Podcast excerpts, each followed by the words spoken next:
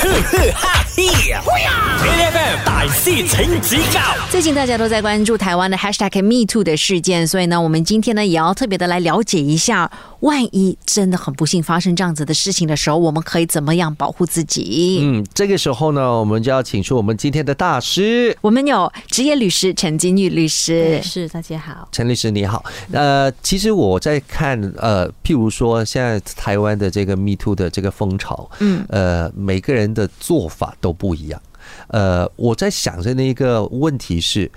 如果像是像他们，就大家都在 social media 这样子，就把他们的经历剖出来，其实他会不会影响他如果真的去报案的时候的那一个那个过程？呃，确实或多或少都会，对，就是像我刚才所讲的，就是可能施害者会威胁说要提告诽谤。嗯是我确实我也很坦诚的说，我的幸存者，即便他们也 post 在 social media，可是因为有一件案件我们处理的施害者本身就是名人，所以即便我的幸存者他没有 post 在任何的社交媒体当中，当施害者被提高的时候，其实是有媒体去到呃那个 Putrajaya 的 sexual court。嗯 Charles Sexual Court 那边去拍照那些的，是所以就有很大量的刊登嘛，对，嗯那确实，坦白说一句，他有威胁说要提高。嗯可是我，所以我的幸存者他其实也是蛮担心的，就是不知道会发生什么事情。嗯那嗯、很庆幸的是，因为他不是去 po 在社交媒体的那一个人，他也没有 share。对嗯他也很乖，他也没有 share，所以我就会告诉他说：“那既然不是你做的，不，既然也不是你贴文的，那其实你可以放心。”嗯对，这是第一件第一样事情。那第二样事情，他们也会有一个担忧，就是说，如果他们就是去申去报警说就是被性骚扰、性猥亵或性侵，可是如果整个啊、呃刑事案件。对他最后施害者是无罪释放的，因为证据不足。嗯，那他们又会不会被告？呃，就是说呃诽谤。嗯那确实我也要很坦诚的说，告不告是施害者的权利。嗯，对我们只能做的东西就是说，我们上法庭的时候，我们其实没有说谎，而且呃有一个 federal court case，它基本上是说，只要是当事人去报警，他如果没有 publish 这个 police report，那其实基本上你是不能说他是诽谤你的，因为不然这样子的话就，就没有人敢去报警了。嗯，对，这样子的一个情形这之下，就是为什么你一直在呃跟我们强调说，其实发生这件事情，总之去报警是最重要的。是，而且不需要在就是说社交媒体里头去公开，因为对我来说，它是节外生枝。嗯，对。了解。好是，这个时候我们让陈律师来考我们。报警的时候，我们不需要给哪一些资讯，不需要哦。嗯，那 A 就是对方的薪水，B 对方说的话，C 对方的行为。行为一定要说的话，也可能是呃性骚扰，对，所以薪水应该是最不关系的，嗯，所以我我我选 A，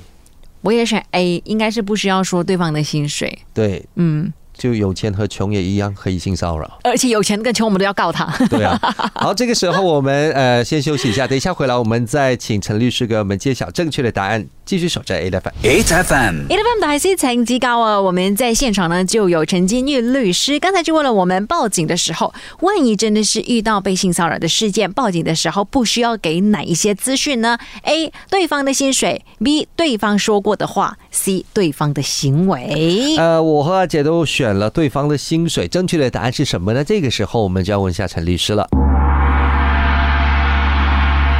哎，是的，答案就是对方的薪水，因为就像呃主持人所说的嘛，就是不管他是有钱人还是没有钱人，做错事情了就是做错事情了。嗯，可是我好奇的是，有没有讲说，就是到最后，比如说，哎，法官判了之后，可能会因为他是个有钱人而罚比较高的款项，还是什么之类？呃，这个确实可以是一个 aggravating factor by 那个 GPP，就是检控官，当他当他在做 submission 的时候，嗯他确实可以说就是，呃，他可能是有钱有势的一个人，嗯是，所以就是基本上，呃，给他一个教训，或者是说给社会一个提醒，因为毕竟，如果真的是罚太便宜的话，对他来讲也起不了什么作用，哦大概是的这样是吧。的，确实是如此。那万一真的是遇到类似这样子的嗯事件，我们常常都提到说，可能在搜证这件事情上是非常的困难的。那找律师之前，或者是去报警之前，我们需要准备些什么吗？我通常会鼓励我的呃个案，或者是说他们的家里人，就是因为有些个案他们可能真的是还小，嗯所以就可能需要是父母去、嗯去做这个报警的一这样子的一个行为。我通常都会跟他们说，因为当在警察局的时候，可能会面临着压力，嗯，对他们可能整个氛围就让他们觉得很紧张。嗯，所以如果可以的话，先把他们自己的 police report 先做 drafting 出来先。因为在做 drafting 的时候，就是基本上时间啊、地点啊，或者是对方的资讯等等之类的，你都可以把它想好了之后才去。这是第一点。那第二点，当你在做 drafting 的时候，一般上你也可以稍微整理一下自己的思绪，看有没有漏了一些什么样比较重要的东西。所以是自己去报警就好吗？还是我们其实最好还是先找个律师，然后一起去报警这样子？不是一定是需要的。我通常比较鼓励找律师的时候是什么时候？就是当案件上到了法庭之后，也就是说报了警之后，检控官决定决定起诉施害者的时候，嗯我通常会鼓励我的。呃，幸存者去找一个旁听律师，我们英文叫做 watching brief lawyer。嗯，对。那身为一名旁听律师，一般上我们会做什么东西？我自己个人呢，那我就会尽量的去陪伴着我的幸存者，在法律的一个角度之下陪伴他。我发现到说，当我在做这样子的陪伴的时候，幸存者其实原来有很多的疑惑。嗯对，那其中一个疑惑就是像我刚才所讲的，就是他们会觉得说，诶，即便呃他没有 post 任何东西在社交媒体，嗯可是呃如果整个案件输了之后，那施害者有没有权利去告他诽谤？嗯对那我也发现到说，他们不知道他们可以用华文来给供词。当我的幸存者他们不会讲马来文或马来文不流利的时候，呃，我身为他的旁听律师，我都一定会去跟检控官要求说，麻烦你找一位翻译员，嗯就是从华文翻译成马来文。嗯是，当这些小小样的东西可以我们叫做 iron out 的时候，就是把它整理好的时候，我发现到幸存者他上法庭的时候，他比较有嗯胆量。嗯呃，对我觉得从另外一个角度去看这件事情，呃，为什么有一个旁听律师呢是那么重要的原因，就是因为一般人我们没有专业的法律知识，我们也不知道什么可以做，什么不可以做，对什么该做，什么不该做，所以有一个懂得法律程序的人，其实在旁边的话，他能够提供你最好的建议。检控官其实就是政府部门来的嘛，对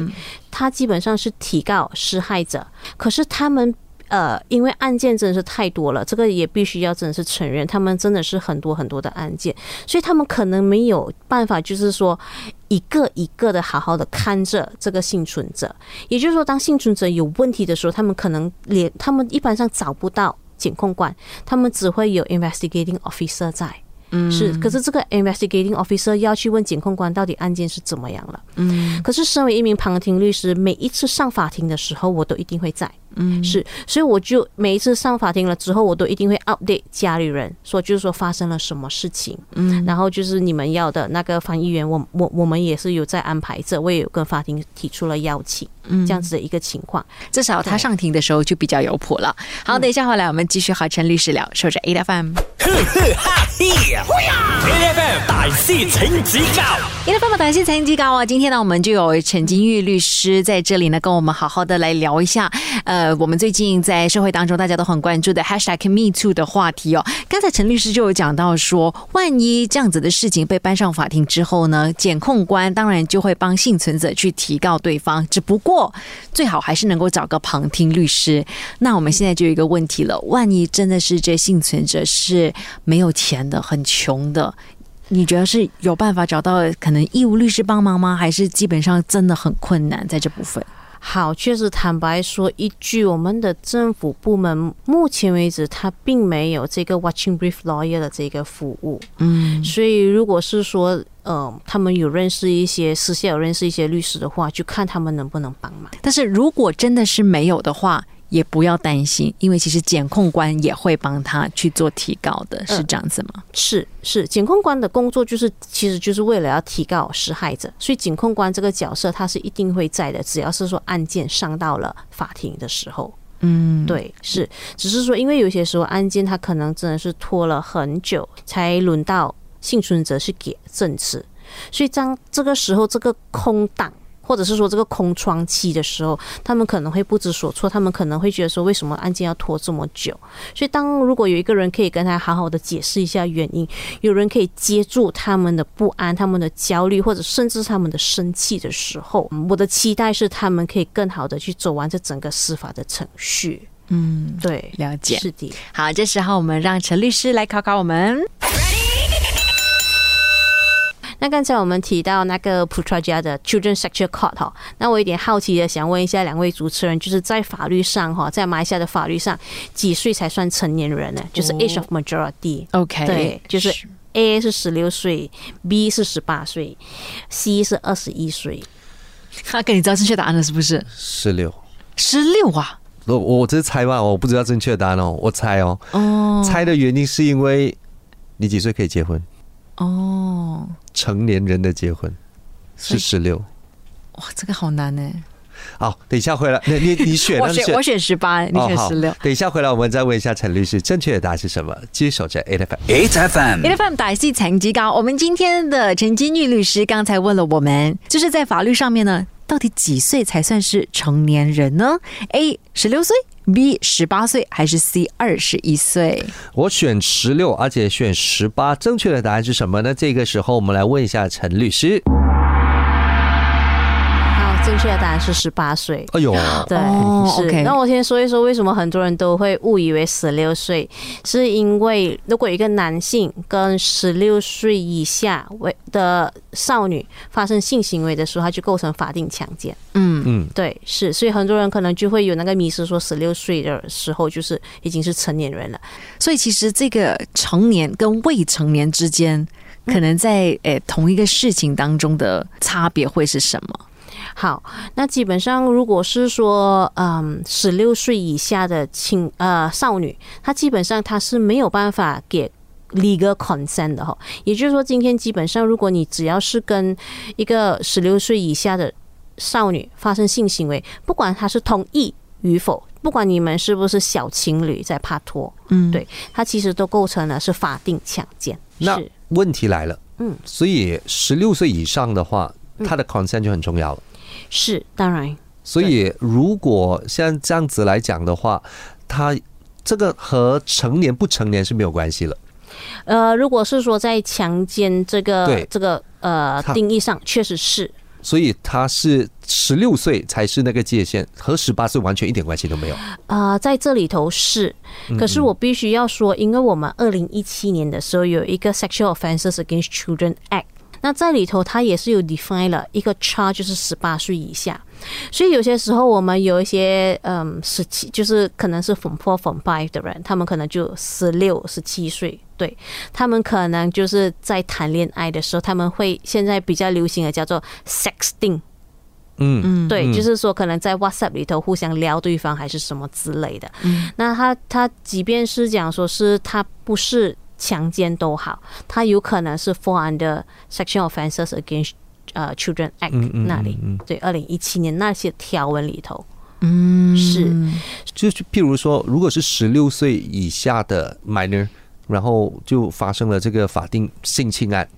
所以他会不会同一个时间也被 charge？刚才你讲的那个那个 act 呢？是这他不会 double jeopardy 这样子来 charge？应该说他有权利 charge 两个，可是一般上我们看到的都会是讲说是他会 charge under 那个 rape 那边 OK 对，明白？是对。所以其实呢，大家还是要好好的诶、保护好自己的小朋友。嗯可能也其保护实好自己，对，对除了在呃法，我们今天真的很开心，可以请到呃陈金玉律师跟我们分享这么多，在法律当中，其实我们可以怎么样好好保护自己这件事。谢谢谢你，谢。法律知识真的很重要，所以希望大家真的有需要，还有真的不清楚的地方，请不要自己待在自己的世界里，请你去找律师。真的，谢谢。谢谢谢每逢星期一至五朝早六點到十點，N F M 日日好精神，Rise 同 Angelie 準時帶住啲堅料嚟健利。